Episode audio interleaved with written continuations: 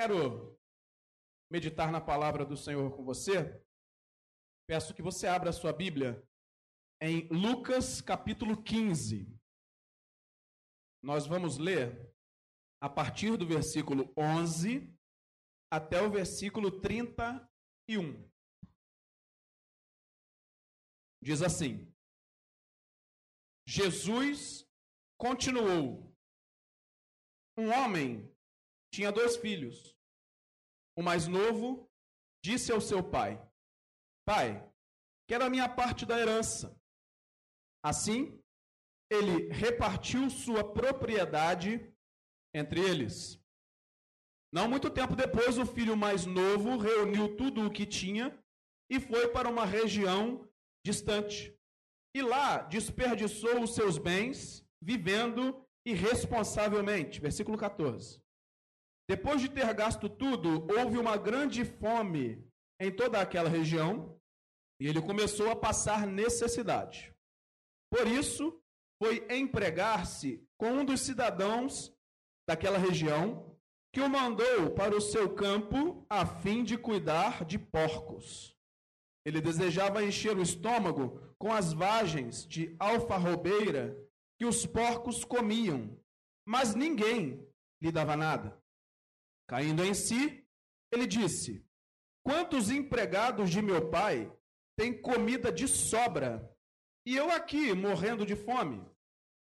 Eu me porei a caminho e voltarei para meu pai e lhe direi: Pai, pequei contra o céu e contra ti, não sou mais digno de ser chamado teu filho. Trata-me como um dos teus empregados. A seguir, levantou-se e foi para seu pai. Estando ainda longe, seu pai o viu e, cheio de compaixão, correu para seu filho e o abraçou e beijou. 21. O filho lhe disse: Pai, pequei contra o céu e contra ti, não sou mais digno de ser chamado teu filho.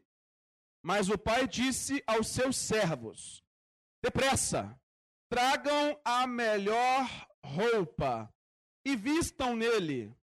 Coloquem um anel em seu dedo e calçados em seus pés. Tragam um novilho gordo e matem-no.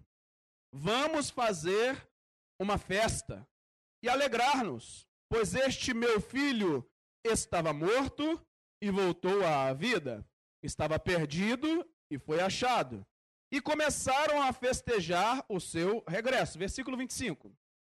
Enquanto isso, o filho mais velho estava no campo.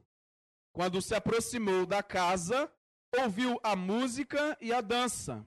Então chamou um dos servos e perguntou-lhe o que estava acontecendo. Este lhe respondeu: Seu irmão voltou e seu pai matou o novilho gordo, porque o recebeu de volta são e salvo. O filho mais velho encheu-se de ira e não quis entrar. Então, seu pai saiu e insistiu com ele. Mas ele respondeu ao seu pai: Olha, todos esses anos tenho trabalhado como um escravo ao teu serviço e nunca desobedeci as tuas ordens, mas tu nunca me deste nem um cabrito para eu festejar com os meus amigos. Mas quando volta para casa esse teu filho, esse teu filho que esbanjou os teus bens com as prostitutas, matas o novilho gordo para ele. Disse o pai: Meu filho, você está sempre comigo e tudo o que tenho é seu.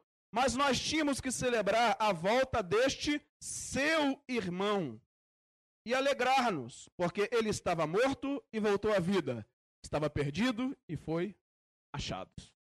Até aqui. A palavra de oração, feche seus olhos. Espírito Santo do Senhor.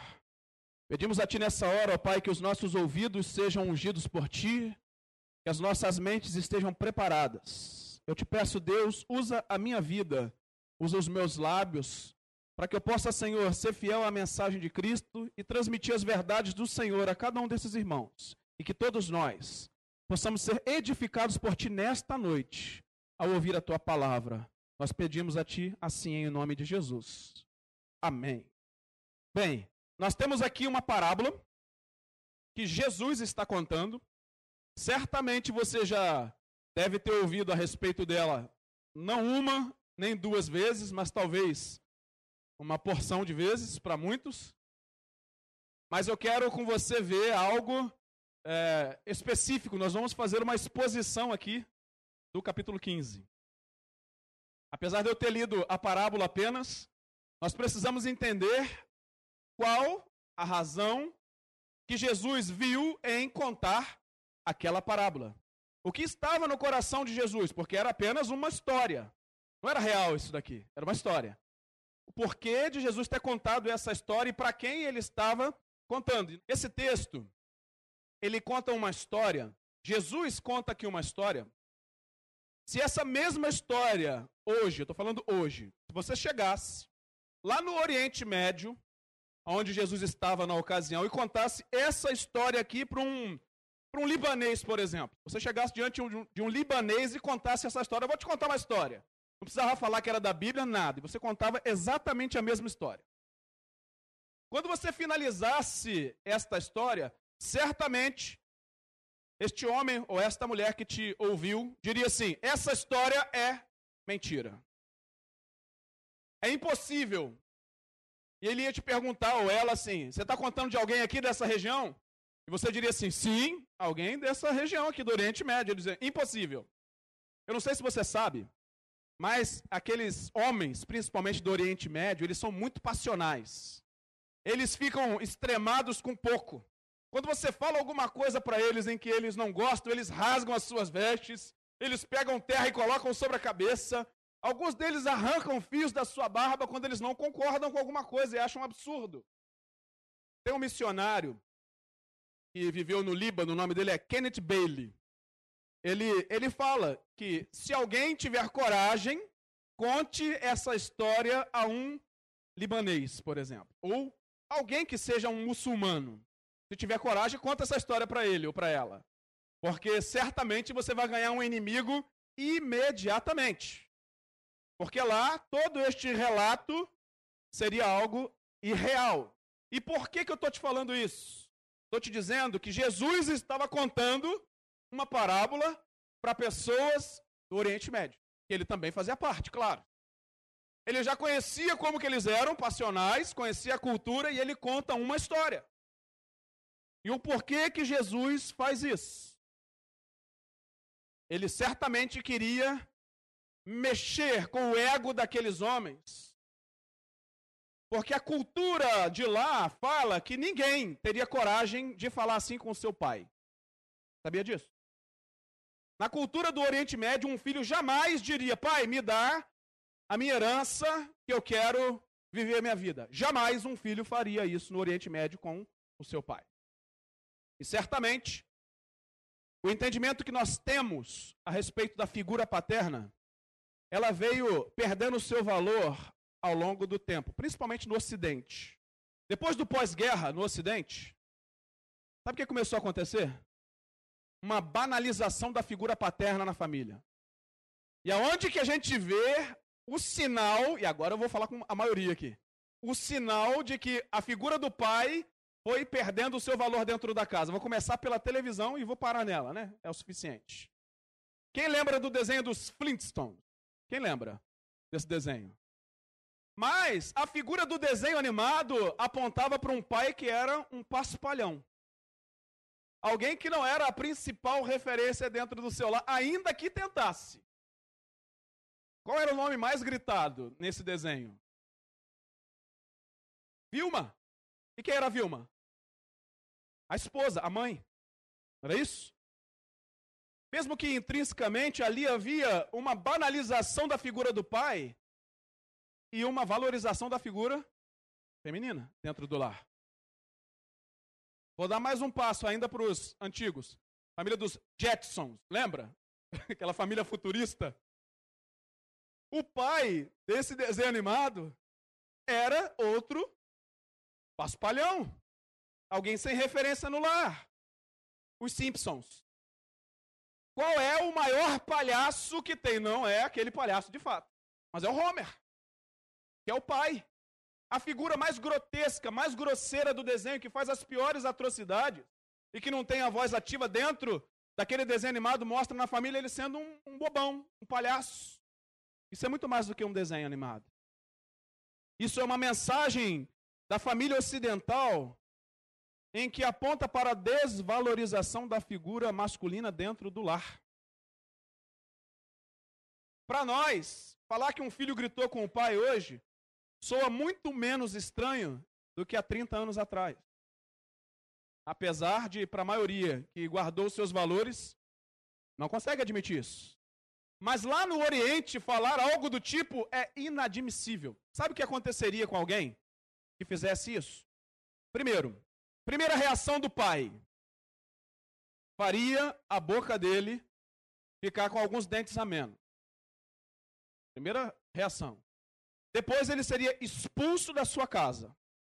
E se os anciãos da religião soubessem o ocorrido, sabe o que, que fariam?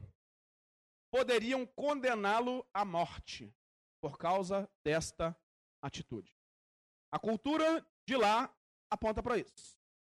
Sabe por que, que aponta para isso? Quando o filho chega para o pai e diz assim: Pai, eu quero a minha herança, sabe o que ele está dizendo? Eu quero que você morra.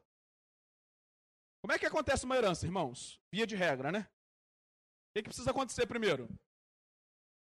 Aquele que pertence os bens, a quem pertence os bens, falecer, não é isso? E depois transfere-se para quem de direito. Não é assim que funciona uma herança, via de regra?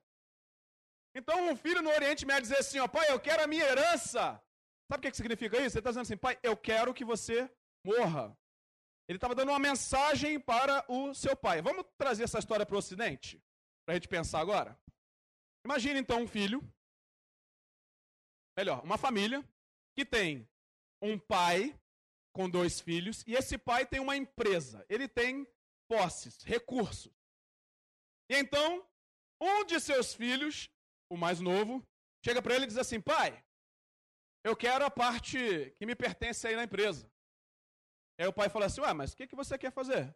Não, já estou emancipado, já sou dono do meu nariz e eu quero aquilo que me pertence, eu quero viver minha vida, pai. Aí o pai cai na asneira de vender parte da empresa, pega aquele recurso e entrega ao seu filho. E aí o que, que o filho faz?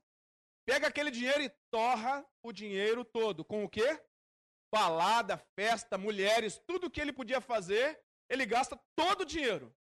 Aí quando o dinheiro dele se esgota, ele pensa assim: Poxa, rapaz, a casa do meu pai não era tão ruim assim. Acho que eu vou lá conversar com coroa. Linguagem ocidental. E aí ele volta para casa, procura o pai dele. Aí avisam ele só, ele está lá na empresa. Aí ele vai na empresa e fala assim: Poxa, pai, me desculpa, pai. Eu errei, eu tomei a decisão errada. Aí o pai pergunta assim: e o dinheiro que eu te dei? Acabou, gastei tudo. Você gastou com o quê? Com isso, com aquilo e com aquilo outro. Meu filho, não é possível. Mas o que, que você quer? Pai, eu quero voltar para cá. Ah, você quer voltar? Tá bom, eu vou deixar você voltar, ainda vou fazer mais. Olha a história. Vou fazer mais. Eu vou colocar você como gerente da empresa.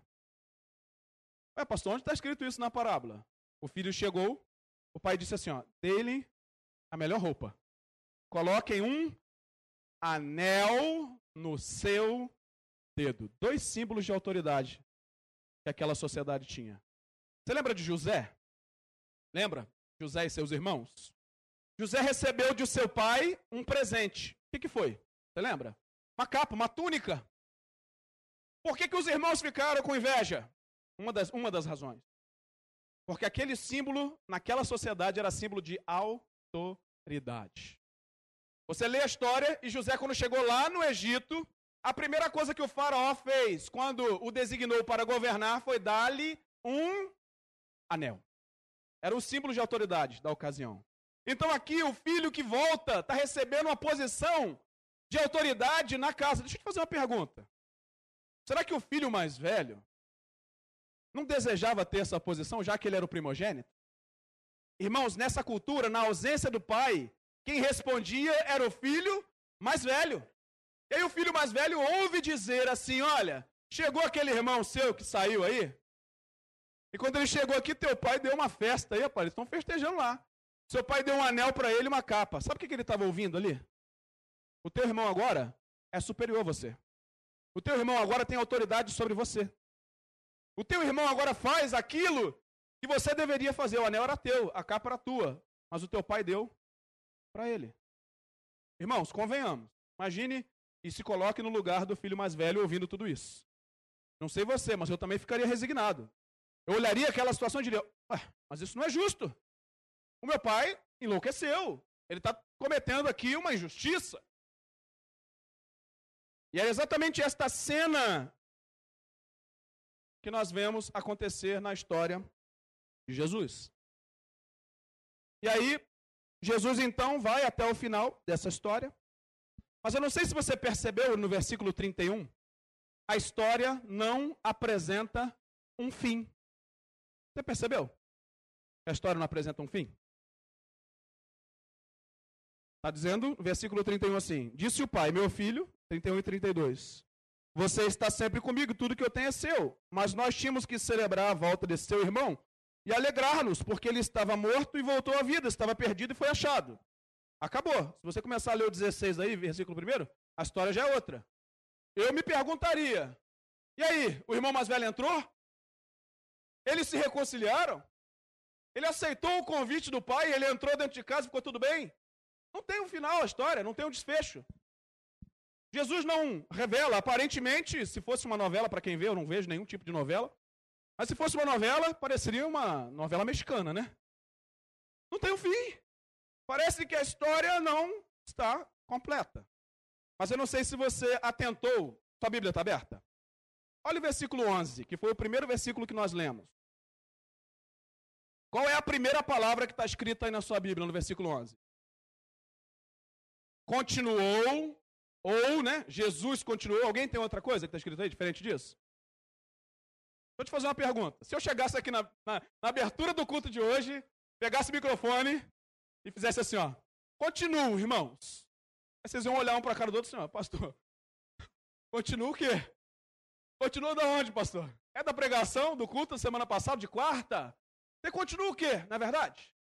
A palavra continuou, ou e disse, Jesus continuou, ela pressupõe estava acontecendo algo antes.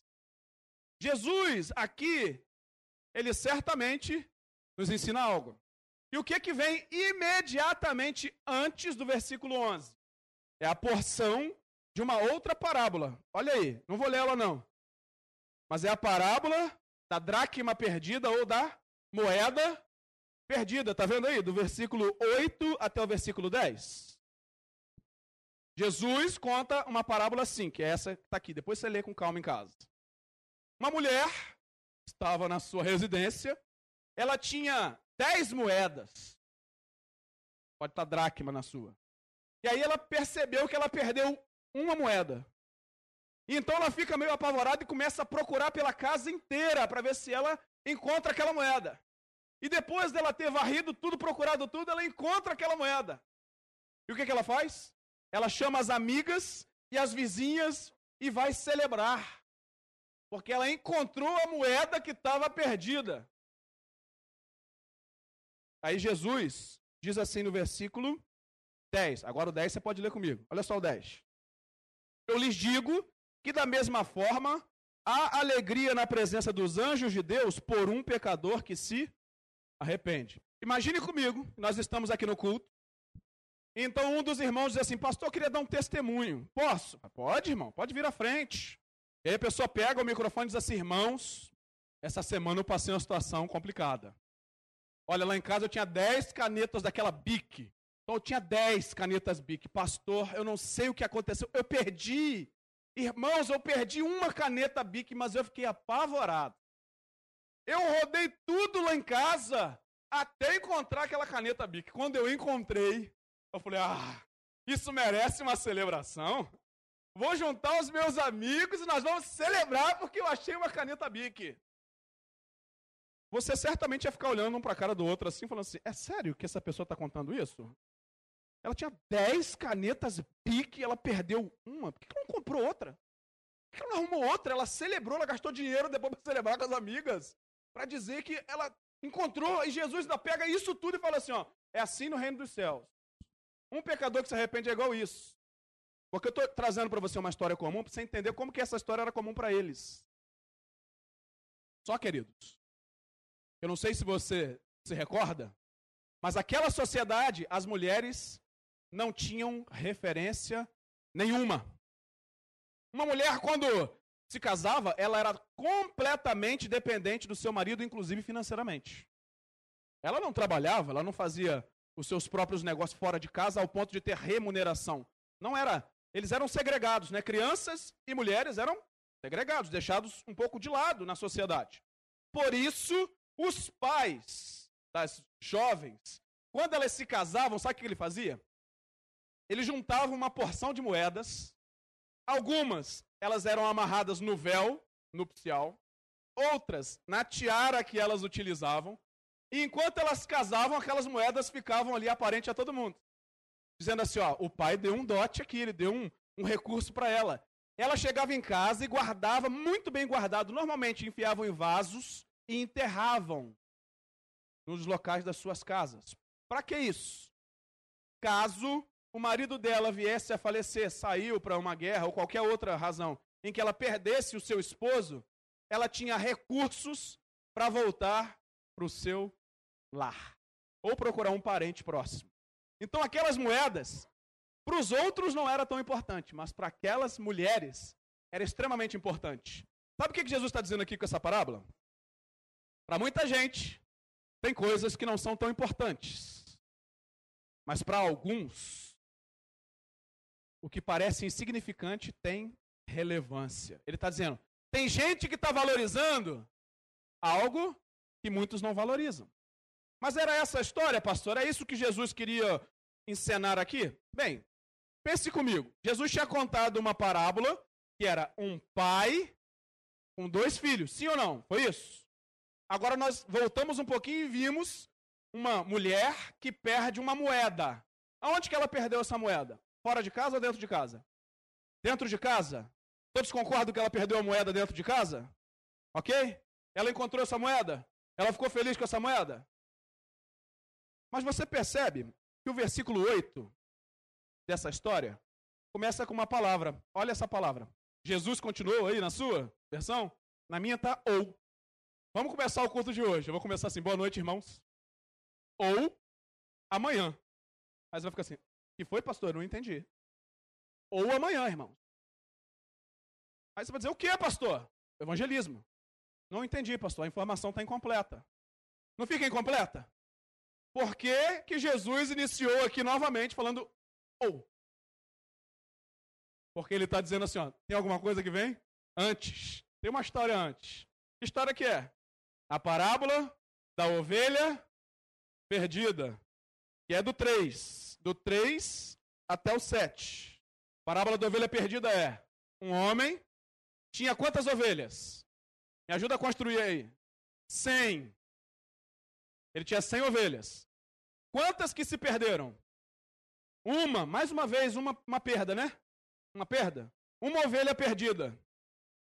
Se você ler o texto, você vai ver assim, ó, que está dizendo assim, ó, o pastor deixa as 99 no aprisco, que significa casa, e ele vai buscar esta uma ovelha que está perdida. Algumas versões diz no deserto, outras dizem no campo e outras não dizem em lugar nenhum, só diz que está perdida. Mas está fora do aprisco, concorda com isso? Esta uma ovelha estava fora do aprisco. Olha o desenrolar de ideias que Jesus está trazendo. Ele falou: um pai com dois filhos. Aí antes foi uma mulher que tinha uma moeda perdida onde? Dentro de casa. Aquela mulher sabia que tinha perdido a moeda, sim ou não? Sim. Sabia, irmão? Sabia, ela estava procurando. Agora a gente vê uma ovelha perdida fora de casa. Aprisco é casa. Será que a ovelha sabia que estava perdida? Vamos pensar em outro animal então? Pensa num cachorro. Já passou por um cachorro na rua que você mesmo falou assim: caramba, esse cachorro está com um jeito de cachorro perdido, você já viu isso? Algumas coisas mostram para nós que o animal está com um semblante diferente, parece de pânico, parece de insegurança. Irmão, deixa eu te dizer uma coisa. A ovelha sabia que estava perdida. Talvez ela não soubesse o caminho de volta. Ela sabia que estava perdida. Jesus está contando então três histórias. Todos concordam? Primeira história que ele conta foi da ovelha perdida.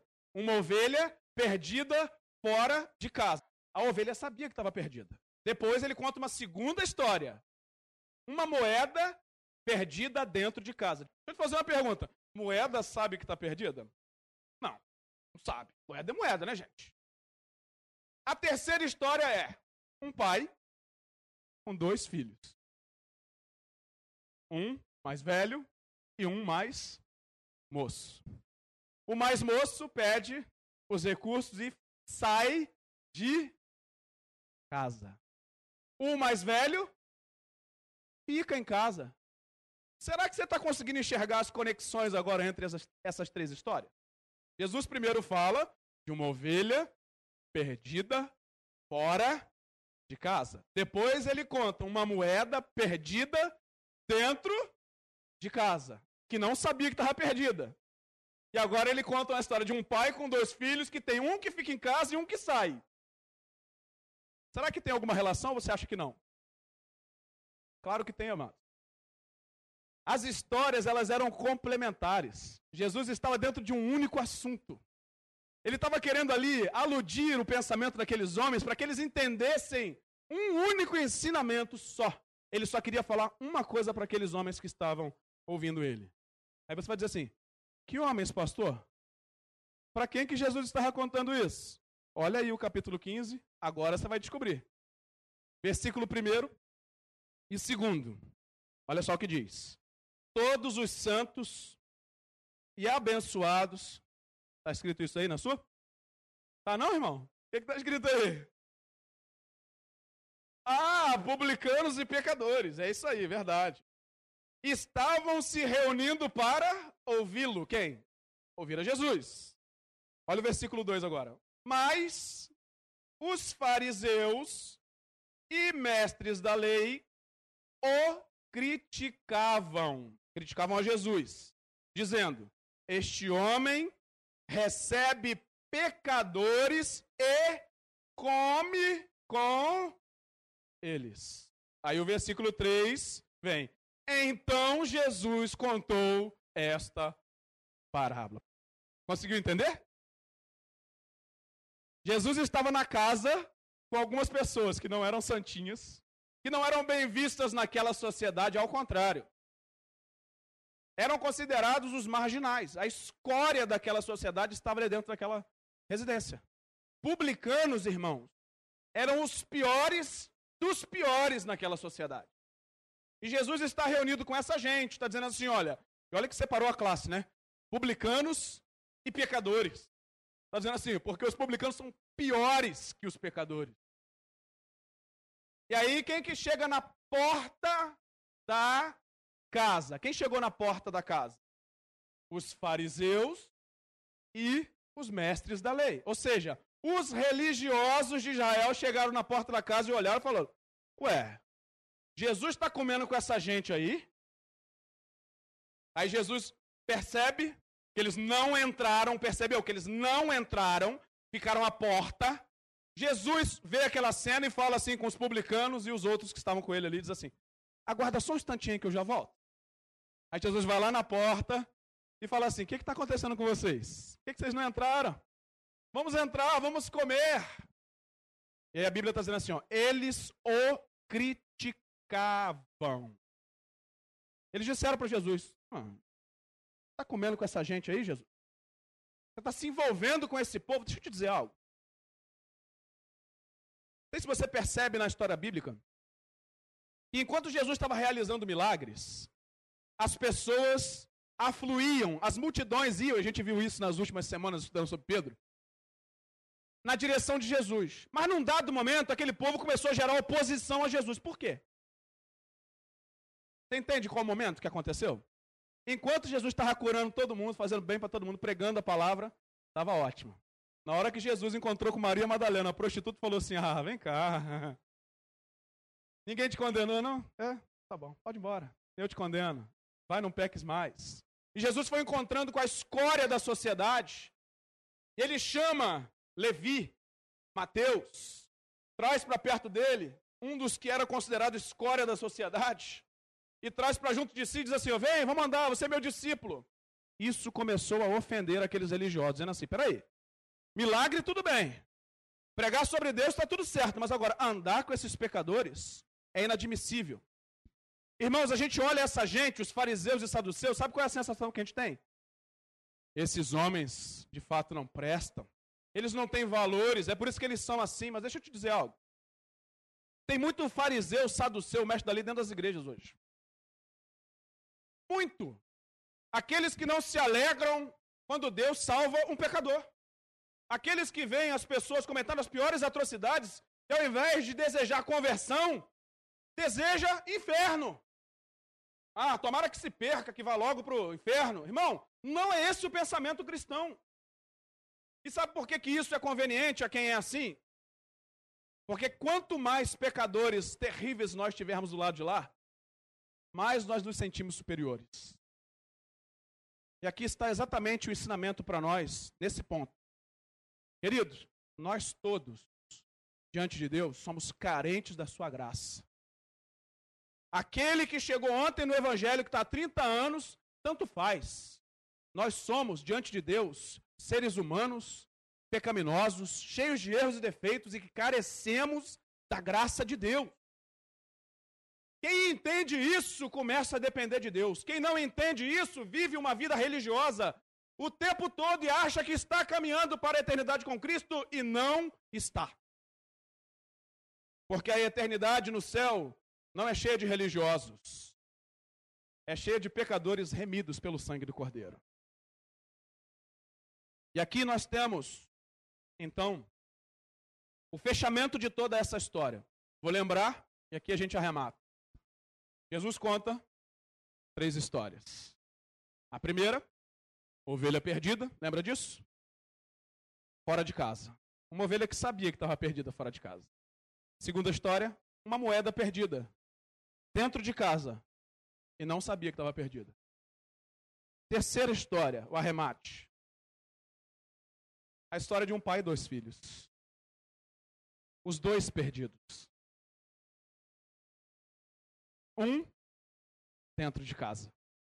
Um fora de casa. Não, pastor, você está equivocado. Só o mais jovem estava perdido. Você não entendeu a história? Os dois estavam perdidos. E por quê? Eu te disse no início assim, olha. No Oriente, por isso que eu te contei essa história, tá? Você vai entender agora. Um filho jamais falaria assim com o pai. Foi a primeira coisa que eu te disse. A outra coisa que eu te disse foi: na ausência do pai, quem responde? filho mais velho. O filho mais novo chega diante do pai e fala: Pai, eu quero que você morra. O que, que o filho mais velho fez? O que, que ele fez? Nada. Irmão, sabe o que ele tinha que ter feito? Assumido ali falou: rapaz, você não fala assim com o pai, não, rapaz. Se o pai não te bateu, eu que vou socar a mão na tua lata, rapaz. Você não pode falar assim com o pai, não. O filho mais velho tinha que ter feito isso, mas ele ficou, ó, quietinho, conivente. E por que, que ele ficou quietinho? Vou te contar por que, que ele ficou quieto. Ele ficou quieto porque foi conveniente para ele. Aonde isso, pastor? Olha comigo aí de novo o texto. Versículo 12. O mais novo disse a seu pai: Pai, quero a minha parte da herança. Assim, ele repartiu a sua propriedade com quem? Entre? Está no singular ou está no plural isso aí? Está ele? Com ele? Está com? eles. Eles. Sabe o que a história está dizendo para nós? Ele também ganhou grana. A herança entrou no bolso dos dois. Só que o mais velho falou assim: rapaz, agora eu tô com a grana, vou ficar quietinho na minha aqui. Além do dinheiro, ele ainda tinha toda a propriedade do pai para desfrutar. Percebeu? O outro foi embora, mas aquele mais velho falou: deixa eu ficar quietinho na minha aqui, que eu estou na vantagem. Que agora a comida é só para mim. O mais velho estava com esse sentimento, dizendo assim: deixa ele embora, deixa quieto, fala nada não, deixa ele ir. Eu tô com dinheiro também, eu ganhei a mesma coisa que ele ganhou. Na maioria das vezes, o mais velho ainda ganhava porção a mais, não era só a mesma coisa. Irmão, os dois estavam perdidos, só que um estava perdido dentro de casa e o outro estava perdido fora de casa. Entendeu a história? Entendeu a ovelha perdida? Entendeu a moeda perdida? Jesus estava dizendo assim, ó, tem ovelhas que estão perdidas fora de casa. E elas sabem que estão perdidas, estão fora da casa de Deus e sabem que estão andando no caminho distante de Deus. Mas tem uma outra parte pior. Tem ovelha que está dentro.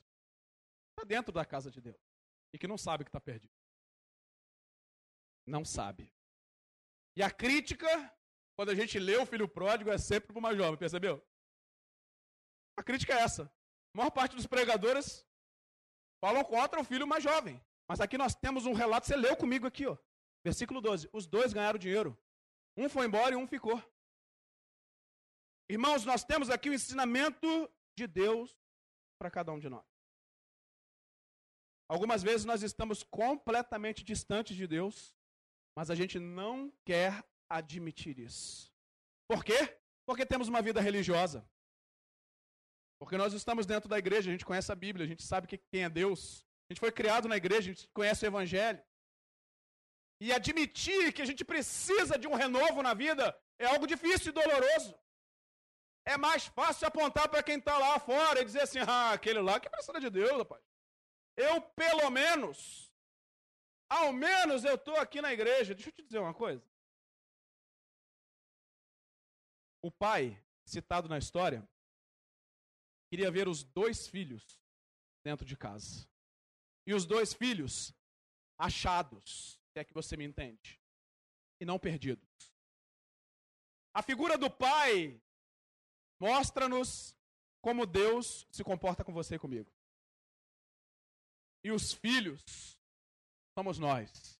Alguns dentro de casa, outros fora do aprisco. Mas você percebe que tanto na primeira parábola, quanto na segunda, quanto na terceira, ele disse assim: olha, haverá alegria nos céus quando esses se voltarem para Deus. Significa que tanto aquele que a gente vê fora da, da casa de Deus, quanto aqueles que a gente vê dentro da casa de Deus, alegram ao coração do Pai quando esses se voltam verdadeiramente para o Senhor. E por que, que a parábola não tem fim, pastor? Eu não entendi por que, que a parábola não tem fim. Você leu o versículo 1 e 2 comigo, não leu? Como é que foi a história? Jesus estava na casa, não é isso? Na casa de pecadores, com pecadores, né? Quem aparece na porta? Os fariseus. Jesus para um pouquinho, deixa aqueles filhos ali e vai à busca dos filhos que estão fora. Ele para na porta e insiste com eles, dizendo assim: Vamos entrar. Vamos para dentro. E o que, que eles fizeram? Como é que você come com essa gente aí pecadora? Vamos voltar no filho pródigo? O filho voltou para casa, o pai deu a roupa, o anel, a sandália, fez uma festa. A Bíblia diz que o filho mais velho estava no campo. Ele vem para onde? Na porta. Manda chamar um do céu e pergunta: o que está acontecendo lá? Uma festa, teu irmão voltou. Vai lá, entra lá. Irmãos, Jesus estava falando para aqueles homens ali religiosos, dizendo assim, ó, essas histórias todas, sabe, era a respeito, sabe de quem? Daqueles religiosos da porta e dos pecadores de dentro. Jesus contou toda essa história para dizer assim: vocês são esses. Jesus está dizendo assim: ó, eles estão perdidos, mas eles sabem que estão perdidos. Eles sabem que são pecadores, eles precisam de mim, por isso estão comigo lá dentro comendo. Vocês também estão perdidos, mas não sabem disso e por isso estão ficando aqui fora. Sabe qual era a moral dessa história toda? Jesus estava dizendo assim: Eu quero salvar todos vocês. Olha a história da ovelha. O pastor saiu atrás da ovelha perdida. Jesus saiu da casa e foi falar com o fariseu. Sabe o que, que significa isso, irmão? Que Deus espera de nós, de mim e de você, um comportamento em que Ele possa se achegar a nós e transformar a nossa vida. Querido, Cristo nos convida a entrar Cristo bate na porta do nosso coração e fala assim: Olha, eu quero entrar aí na tua casa, cear com você, e você cear comigo. Cristo espera que nós entendamos essas verdades, para que Ele salve tanto aqueles terríveis do mundo que a gente acha que é terrível, quanto nós que nos achamos bons, saudáveis, felizes, cheios de coisa boa. Nós precisamos de Deus. Você precisa de Deus. Eu preciso de Deus. Todo dia Deus tem que entrar na minha vida e me renovar, porque senão eu me torno como qualquer outro que eu critico. E essa história, então, traz para nós um filho mais velho, um filho mais novo, uma ovelha perdida, uma moeda perdida. Mas deixa eu te dizer uma coisa: essa história não é sobre nada disso. Essa história é sobre um pai amoroso. Por quê, pastor? Porque quando ele dá o exemplo do pastor e das ovelhas, quem era Jesus? O pastor, certo? O pastor cuidou tanto das ovelhas de casa, quanto buscou a que estava no campo. Quando ele fala da moeda, ele está usando a figura da noiva, dizendo assim: olha, esse sou eu, que procuro até a última instância aquilo que para o mundo não faz diferença. Eu busco aquele que está perdido. Eu vou atrás e me revelo aquele que importa para mim. E na terceira história ele diz: Eu sou o pai amoroso, que quer tanto o filho mais novo quanto o filho mais velho, dentro da minha casa na minha presença e banqueteando comigo. Eu não sei nesses personagens em qual deles ou com qual deles você se identifica. Eu não sei qual deles fala ao teu coração a respeito de quem é você. Mas deixa eu te dizer uma coisa. O Senhor está à procura daqueles que Ele pode salvar, resgatar, transformar as vidas e as histórias. O banquete está servido. A festa está pronta. E ele está te convidando a entrar para a família dele e partilhar de todo o bem que ele já tem reservado para mim e para você. Saiba, querido, tem alguém que está te procurando. Esse alguém é Jesus. E se você já foi alcançado por Ele, alegre-se com aqueles que Ele deseja salvar. Seja instrumento nas mãos de Deus para que Ele use a sua vida para alcançar os perdidos. Deixa Cristo fazer pelo outro o que Ele já tem feito na tua vida. Querido, encha o seu coração da presença de Deus. Pastor, mas qual é o meu papel na salvação? Querido, o meu papel e o teu papel na salvação é não atrapalhar o papel de Deus. Deixa ele salvar quem ele quiser, deixa ele agir na vida que ele deseja, deixa ele transformar quem ele quiser. O que, que eu devo fazer, pastor? Renda-se nessa noite. Você, irmão, você, irmã, eu não sei qual é aquilo que está no teu coração, eu não conheço, mas você sabe. Você se identifica com isso. Eu quero orar por você e com você. Seja qual for a sua condição, eu quero orar pela tua vida agora. Se você se sente perdido dentro da casa de Deus, ou seja, distante do Senhor, ou se nesse momento você quer representar a vida de alguém que você espera tanto milagre de Deus que é a salvação dessa vida, seja numa condição, seja noutra, eu quero te convidar a colocar sua mão sobre o teu peito ou representando a vida de alguém, ou a sua própria. Agora, Senhor nosso Deus, nosso Pai. Quero apresentar, ó Deus, a vida de todos esses irmãos da igreja que nesse momento posicionam a sua mão sobre o peito. Porque a verdade sobre nós, ó Deus, é que cada um de nós se identifica com algum desses personagens. Seja porque temos alguém que amamos e que estamos vendo caminhando para o inferno, ou seja, por olhar a condição deplorável do nosso coração e precisar que o Senhor nos transforme, que o Senhor nos redima, Senhor, opera nessa noite na vida desse meu irmão, na vida dessa minha irmã, no lar, ó Deus, desse homem, dessa mulher, traz transformação, Senhor, alcança com salvação os perdidos, meu Pai. Os perdidos na casa do Senhor, os perdidos fora da casa do Senhor, que vidas sejam transformadas, que histórias mudem, Senhor, para a glória do teu nome. E que todos possamos celebrar, porque esse é o convite do Senhor. Vem celebrar comigo nessa noite. Senhor, faz o teu bem chegar nas nossas vidas, nos nossos lares, nas nossas casas, em o nome santo de Jesus. Você pode tirar sua mão sobre o seu peito. Deus, nós te louvamos pela palavra pregada nessa noite. Bendizemos a Ti, ó Deus, porque a Tua bondade é real e é sobre as nossas vidas. Nos ajuda, Senhor, a guardar essas verdades no coração e que elas frutifiquem nas nossas vidas para a glória do Teu nome. Assim oramos em nome de Jesus. Amém. Que o Espírito Santo fale melhor ao teu coração e ele complete a mensagem que ele tem para cada um de nós.